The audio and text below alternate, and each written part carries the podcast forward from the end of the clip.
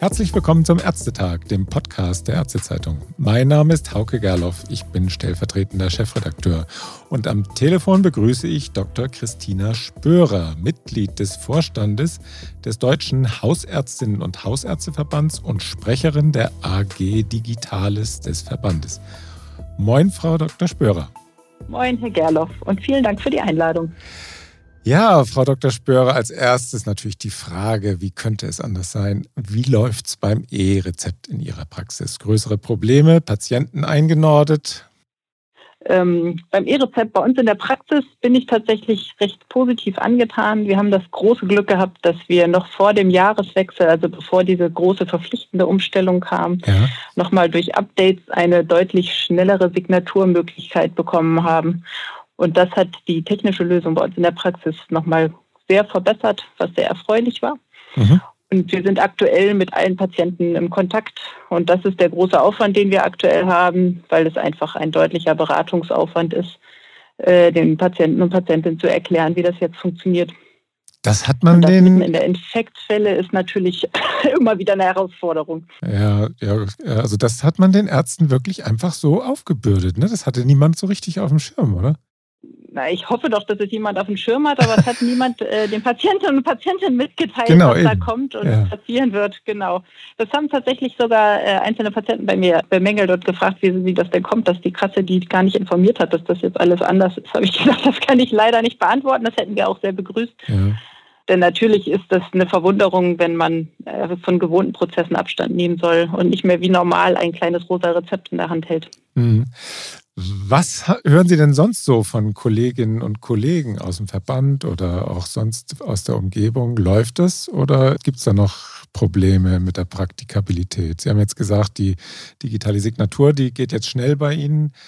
Wie läuft es genau. bei den anderen? Wir haben eine ganz große Bandbreite an Rückmeldungen. Kollegen, wo das überhaupt nicht funktioniert, also sogar einzelne Praxen, die sagen, wie soll das jemals gehen? Äh, das ist sehr äh, Praxissoftwareherstellerabhängig ähm, und dann dazwischen welche, die nach wie vor über sehr lange Signaturzeiten klagen, über Verzögerung der Prozesse. Dann mhm. hat man ja auch ein bisschen über die Medien mitbekommen, dass es dann manche Kollegen versucht haben zu lösen, indem sie dann die Signaturvorgänge gebündelt haben. Das führt natürlich dann zu einer verzögerten Freistellung der Rezepte. Ja. Also durchaus nicht so ganz verfolgerungsfrei, wie wir uns das gerne gewünscht hätten, äh, wie wir das ja auch durchaus angemahnt hatten, dass solche großen Prozesse äh, getestet und gut funktionieren müssen, wenn sie dann in die große Breite eingeführt werden. Mhm. Gut, aber das eigentliche Thema, und da ist das E-Rezept natürlich eine Teilmenge davon, das sind die zwei Gesetze, die der Bundesrat gerade jetzt Anfang Februar endgültig verabschiedet hat und die dann demnächst im Bundesanzeiger veröffentlicht werden und damit auch für Praxen wirksam werden. Es geht um das Digitalgesetz, kurz DigiG, und um das Gesundheitsdatennutzungsgesetz GDNG und um deren direkte Auswirkungen im ärztlichen Alltag. Da ist ja eine ganze Menge drin, nicht nur das E-Rezept, auch wenn das E-Rezept natürlich auch da drin steht. Haben Sie denn in der AG Digitales schon den Überblick? Bestimmt, oder? Na, wir haben das, ja, selbstverständlich haben wir von Seiten des Verbandes äh, versucht, die Gesetzgebungsverfahren äh, gut zu begleiten und haben äh, ja auch für beide Verfahren äh, Kommentierungen abgegeben. Selbstverständlich sind da Aspekte drin, die wir eher kritisch sehen ähm, und andere, wo man sagen kann, okay, da lässt sich eine Weiterentwicklung denken.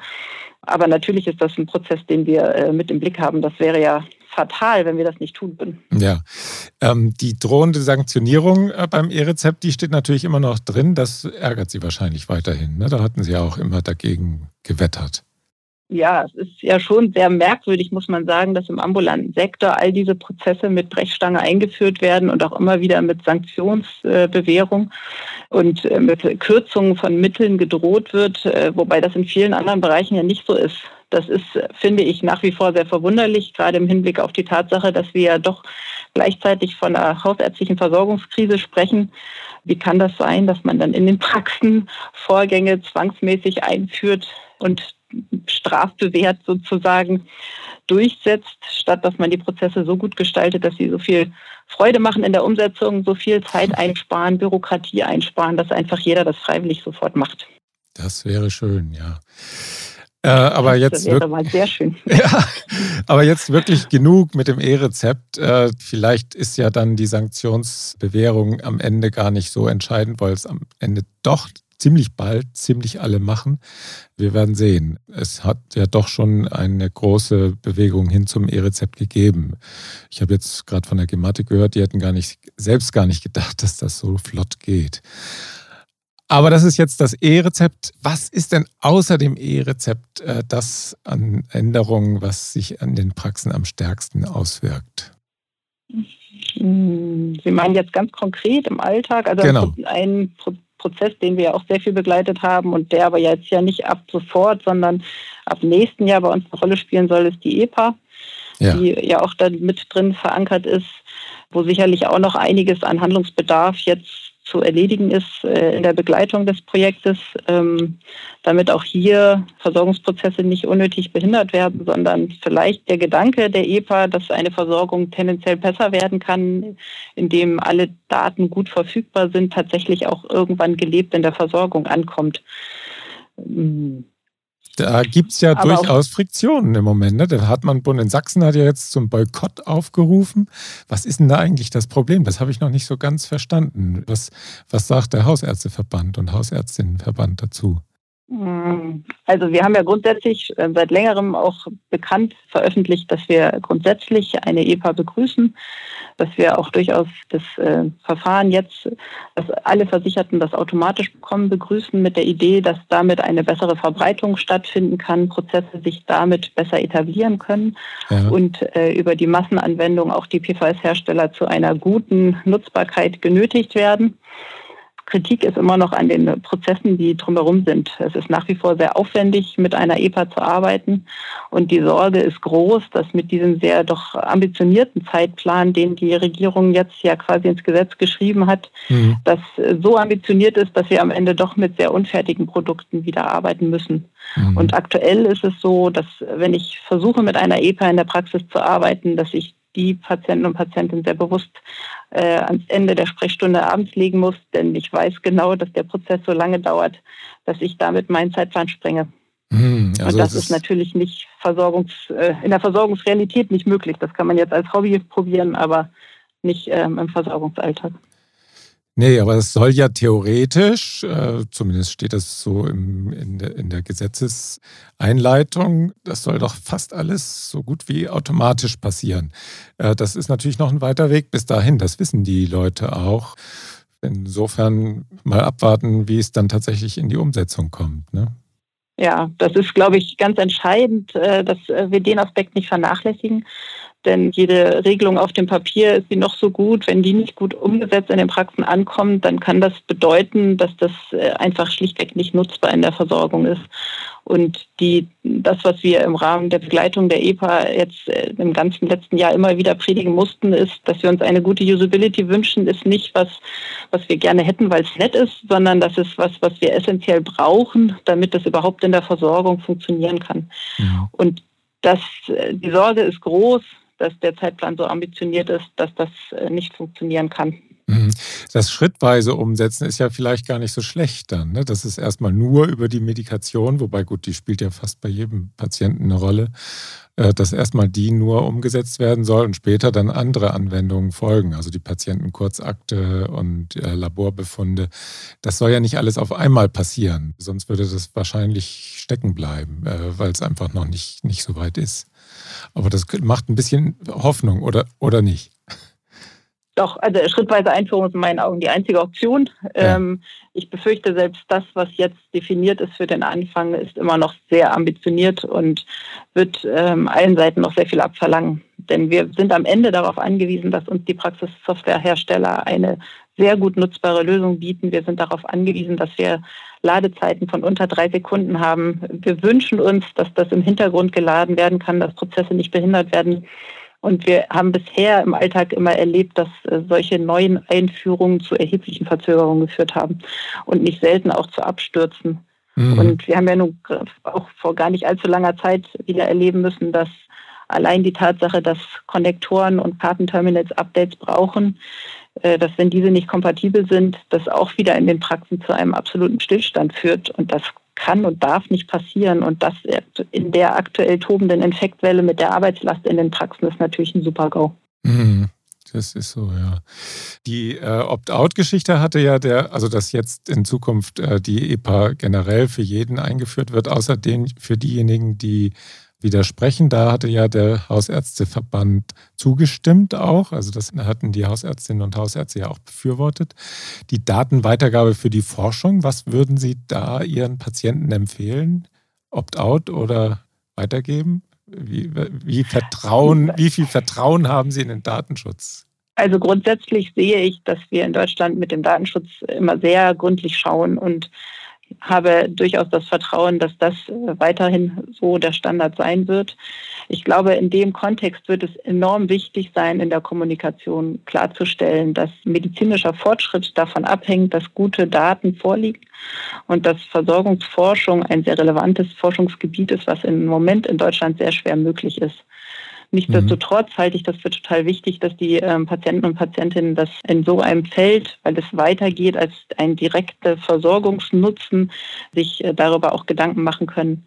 Aber ich denke, die Grund, also die Relevanz der EPA, die ich eigentlich sehe und wo ich mir den größeren Benefit äh, von erhoffe oder verspreche, ist tatsächlich eine Verbesserung in der Versorgung.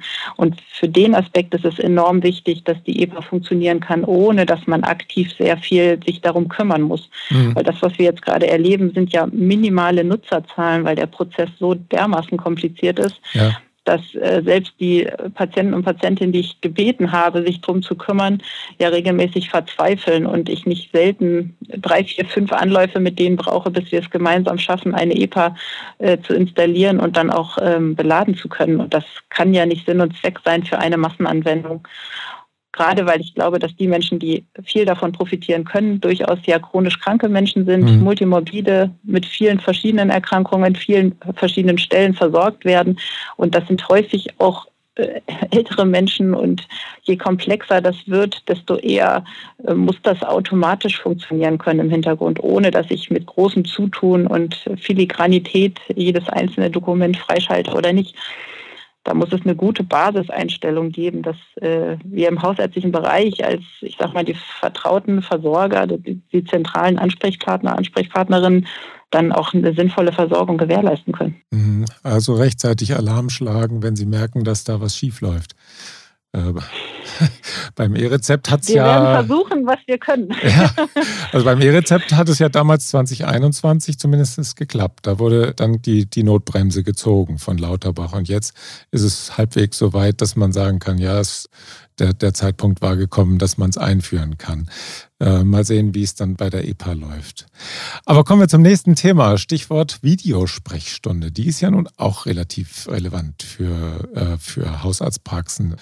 Äh, Gerade in der Pandemie wurde das ja sehr viel genutzt, dieses Instrument. Ist dann ein bisschen weniger geworden, äh, zumindest bei Hausärztinnen und Hausärzten. Jetzt soll ja die, wenn ich das richtig gelesen habe, und das ist, glaube ich, auch die Endformulierung, dass die Mengenbegrenzung auf 30 Prozent jetzt endgültig und vollständig gestrichen wird. Habe ich da den richtigen Stand? Also könnte jeder, theoretisch jeder alle Leistungen einer Praxis per Videosprechstunde erbringen? Jein, also ja, die Leistungsmengenbegrenzung ist gefallen. Das ja. ist auch mein letzter Stand. Ja. ähm, die Idee, die aber genannt wird und die ich total wichtig finde, ist, dass es eine Weiterbehandlungsmöglichkeit geben soll. Und es soll ja, ja. durchaus Beratungen dazu nochmal geben. Und das halte ich persönlich für enorm wichtig. Denn wir profitieren nicht davon, wenn wir über diese Regelung jetzt rein telemedizinische Anbieter unterstützen, die aber eine Versorgung vor Ort nicht sicherstellen können. Denn das, was ich aktuell in der Praxis ja machen kann. Und dafür ist die Videosprechstunde ja auch gut und eine gute Ergänzung ist, dass ich für bestimmte Sachen das anbieten kann. Und wenn ich aber in dem Termin feststelle, dass ein persönlicher Arzt-Patienten-Kontakt nötig ist, das auch dann zeitnah möglich anbieten kann im gleichen Kontext, in der gleichen Praxis. Und das, denke ich, ist ein enorm wichtiges Qualitätsmerkmal in dem Ganzen. Mhm, da spielt der Bewertungsausschuss dann eine sehr große Rolle, nicht? Wie, wie das dann genau ja. ausgestaltet werden soll. Und das ist dann entscheidend, wie sich da Krankenkassen und KBV einigen, wenn ich das richtig verstanden habe. Das heißt ja. also dann am Ende, es wird keine Aufteilung der Versorgung geben können in spezialisierte Telemedizinanbieter und Praxen vor Ort, die dann eigentlich nur noch die schweren Fälle zu bearbeiten haben. Das ist ja, das war ja so ein bisschen die Befürchtung auch der, der Hausärztinnen und Hausärzte, oder? Ja, ich denke, Telemedizin ist eine gute und sinnvolle Ergänzung, aber die Hoffnung, dass äh, eine Digitalisierung alle Versorgungsprobleme lösen kann, halte ich für übertrieben, wenn sie nicht in ein gutes Versorgungskonzept eingebettet ist. Ja. Und ich denke, wenn man das gemeinsam denkt, ein gutes Versorgungskonzept, dann kann das ein sehr sinnvoller Baustein sein, sowohl um Wege zu ersparen oder auch um, keine Ahnung, in Praxen, wo es äh, oder in Regionen, wo es weniger Versorgung gibt, über eine Zweigpraxis oder ähnliches bessere Angebote zu ermöglichen. Aber ich muss diesen Behandlungskontext behalten. Ich muss einen Bezug behalten, damit ich im Zweifel auch gut weiterversorgen kann und nicht dann sagen muss, ja, tut mir leid, das ist jetzt zu kompliziert, jetzt such dir mal doch nochmal jemanden fang wieder von vorne an. Mhm, mh. Es gibt ja auch noch eine kleine, aber doch nicht ganz unwichtige Änderung der Zulassungsverordnung, die da jetzt äh, ins Gesetz noch reingerutscht ist. Die Videosprechstunde wird mit Inkrafttreten des Digitalgesetzes auch im Homeoffice möglich sein. Ist diese Änderung wichtig für die Hausärztinnen und Hausärzte oder ist das im Stillen auch jetzt schon bei Bedarf schon gelegentlich so gehalten worden bei den Videosprechstunden? Ich glaube, das ist gut, dass es diese Klarstellung gibt. Ähm, wir sehen auch im hausärztlichen Bereich wie in den anderen Bereichen ja durchaus auch, dass ähm, wir vermehrt mit äh, angestellten Ärzten und Ärztinnen arbeiten. Und die Frage der Work-Life-Balance kommt auch im ärztlichen Sektor eher an. Und wenn es da Möglichkeiten gibt, dass auch aus dem häuslichen Bereich heraus Angebote gemacht werden können und das gesetzeskonform angeboten werden kann, ist das, denke ich, eine sehr gute Möglichkeit, den ärztlichen Beruf da auch weiter attraktiv zu machen. Hm. Die Präsenz in der Praxis soll darunter aber nicht leiden, nicht? Ich hatte das, glaube ich, mal irgendwann beschrieben mit Nachsitzen im Homeoffice sozusagen. Also die 25 Stunden müssen Sie trotzdem noch machen in der Praxis, nicht? Ich, äh, also das ist auch mein Kenntnisstand, dass das aktuell noch nicht weiter anders geregelt wurde. Ich denke, ähm, je weiter man äh, Versorgungsprozesse so denkt, dass man sie bedarfsgesteuert macht, also wenn ich ja. in meiner Praxis entscheide, was für Kontakte sinnvoll telemedizinisch begleitet werden können und welche ich vor Ort machen muss, macht es nur Sinn, auch die Zeiten anzupassen, denn sonst ist das ja überhaupt nicht attraktiv in keinster Weise, auch zu überlegen, was man denn vielleicht telemedizinisch gut abarbeiten kann. Mhm. Aber sehen wir mal, ich denke mal, das wird ein Prozess sein, der weiter im Fluss ist. Weiter im Fluss, ja. Dann kommen wir zum nächsten Punkt. Es gibt ja durchaus einige Punkte, die für die Praxen relevant sind. Das sind die DIGA, die digitalen Gesundheitsanwendungen. Auch die sind ja durchaus im Digitalgesetz wieder recht breit bedacht worden. Äh, unter anderem sollen sie auch bald per E-Rezept verordnet werden dürfen und äh, sie sollen auch in anderen Risikoklassen möglich werden und auch im Telemonitoring einsetzbar werden. Ändert sich hier etwas zum Positiven oder sind das am Ende nur neue Regularien für Anwendungen, die ohnehin nicht für die Praxen geeignet sind? Ich erlebe noch nicht, dass DIGAs in der breiten Anwendung angekommen sind. Insofern sind es im Moment noch Veränderungen, von denen ich nicht glaube, dass sie in der Versorgungslandschaft aktuell jetzt viel verändern werden. Mhm man muss, glaube ich, im Verlauf sehen, wie sich das entwickelt. Ähm, ob es Gruppen gibt, wo sich Digas gut und sinnvoll in die Versorgung integrieren lassen oder ob das jetzt ein Hype ist, von dem man hofft, dass er Versorgungslücken stopft, aber nicht stopfen kann. Ich denke, das wird die Zeit zeigen. Aber es ist, denke ich, gut, wenn es Regularien gibt, auf die man dann zurückfallen kann. Mhm. Das soll ja auch dann integriert werden in das DMP-Diabetes. Das soll ja, also da spricht ja der Gesetzgeber von einer Digitalisierung des DMP-Diabetes. Was ändert das im Versorgungsalltag? Das ist ja in vielen Hausarztpraxen äh, sehr breit im Einsatz, oder? Das ist in der Tat sehr breit im Einsatz. Ich denke, da wird man abwarten müssen, wie sich die konkreten Regelungen am Ende dann ausgestalten, was genau da geändert werden soll wie dann genau die Regelungen sind. Grundsätzlich ist es ja auch jetzt schon so, dass äh, viele Diabetiker die Werte durchaus messen, aufzeichnen, äh, viele von ihnen auch digital, gerade im Typ-1-Bereich oder mhm. wo Diabetiker Insulin spritzen und häufig messen müssen, haben äh, gerade die Jüngeren ja häufig digitale Varianten und ähm, bringen die Werte ja auch schon mit und äh, dass da schon eine Verknüpfung entsteht von, ich sag mal, digital erhobenen Werten und durchaus Also unsere Praxissoftware kann manche Daten auch schon so entgegennehmen. Mhm. Ähm, ich denke, das wird in vielen anderen Praxen auch so sein. Ich denke, da muss man dann auf die konkreten Regelungen warten und dann schauen, wie sich das äh, sinnvoll umsetzen lässt. Mhm. Es gibt ja noch so einige andere Punkte, die mit dem Digitalgesetz angepackt werden. Stärkung der Interoperabilität, Anwendungen für die Cloud werden salonfähig, Sicherheitsrichtlinien dafür werden verschärft, digitale Identitäten kommen beschleunigt und sollen in eine TI 2.0 führen. Gibt es bei diesen vielen Punkten, die ja ein bisschen abstrakter sind und nicht äh, sofort in der Praxis wirken, einige, die Sie vielleicht da besonders für besonders wichtig halten? Ja, jetzt schleusen Sie mich auf mein Zungenbrecherwort hin. die Interoperabilität, finde ich, ist enorm wichtig äh, für uns. Wir brauchen, äh, dass das Prozesse so nutzbar sind. Und alles, was uns hilft, dass äh, Vernetzung möglich ist, dass Daten ausgetauscht werden können, ist äh, etwas, was wir schon lange fordern und was wir brauchen. Denn äh, wir brauchen Möglichkeiten, dass Praxen, die auch, ich sag mal, mit ihrer Software nicht zufrieden sind, dass die gut wechseln können, dass die Daten gut migriert werden können. All solche Prozesse können ja nur stattfinden, wenn es da gute Regularien gibt. Und dass sich das verbessert, ist, glaube ich, entscheidend dafür, dass wir eine, eine gute Performance in allen Praxen sehen und solche Prozesse in Zukunft auch gut umgesetzt werden können. Mhm. Also Interoperabilität ist da für Sie äh, das entscheidende Wort. Die Cloud noch nicht so sehr. Ich lasse mich gerne überraschen, wenn das zügig und gut kommt. Äh, ich denke, alle freuen sich, wenn sie keine fehleranfälligen Konnektoren mehr in ihren Praxen stehen haben. Oh ja. Aber die Frage des zeitlichen Horizontes äh, wird man dann, glaube ich, im Verlauf bewerten müssen. Okay, dann kommen wir jetzt nochmal zum Gesundheitsdatennutzungsgesetz. Das war ja eins der Lieblingsthemen des Deutschen Hausärztinnen und Hausärzteverbands, äh, Paragraph 25b SGB 5, glaube ich, ist das. Und zwar besonders, also das ist ja die Regelung, dass Krankenkassen bei Verdacht auf schwere Erkrankungen Patienten direkt anschreiben oder ansprechen dürfen. Am Ende ist es im Gesetz geblieben. Also der ganze äh, mhm. Protest der Hausärztinnen und Hausärzte und ja auch anderer Ärztinnen und Ärzte, die KBV war ja auch auf der Seite da, das äh, hat nichts gebracht. Wie viel Ärger mit und Verunsicherung bei Patienten erwarten Sie durch diese Regelung? Oh, ich hoffe, das wird nicht viel genutzt.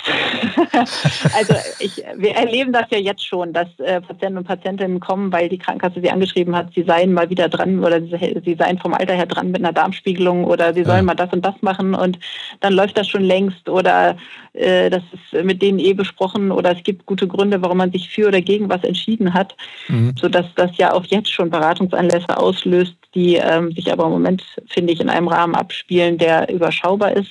Wenn es jetzt um Daten geht, äh, mit der Idee dahinter, potenziell sehr schwere Erkrankungen zu benennen, dann äh, wird die emotionale Last, die dahinter steckt, ja deutlich höher.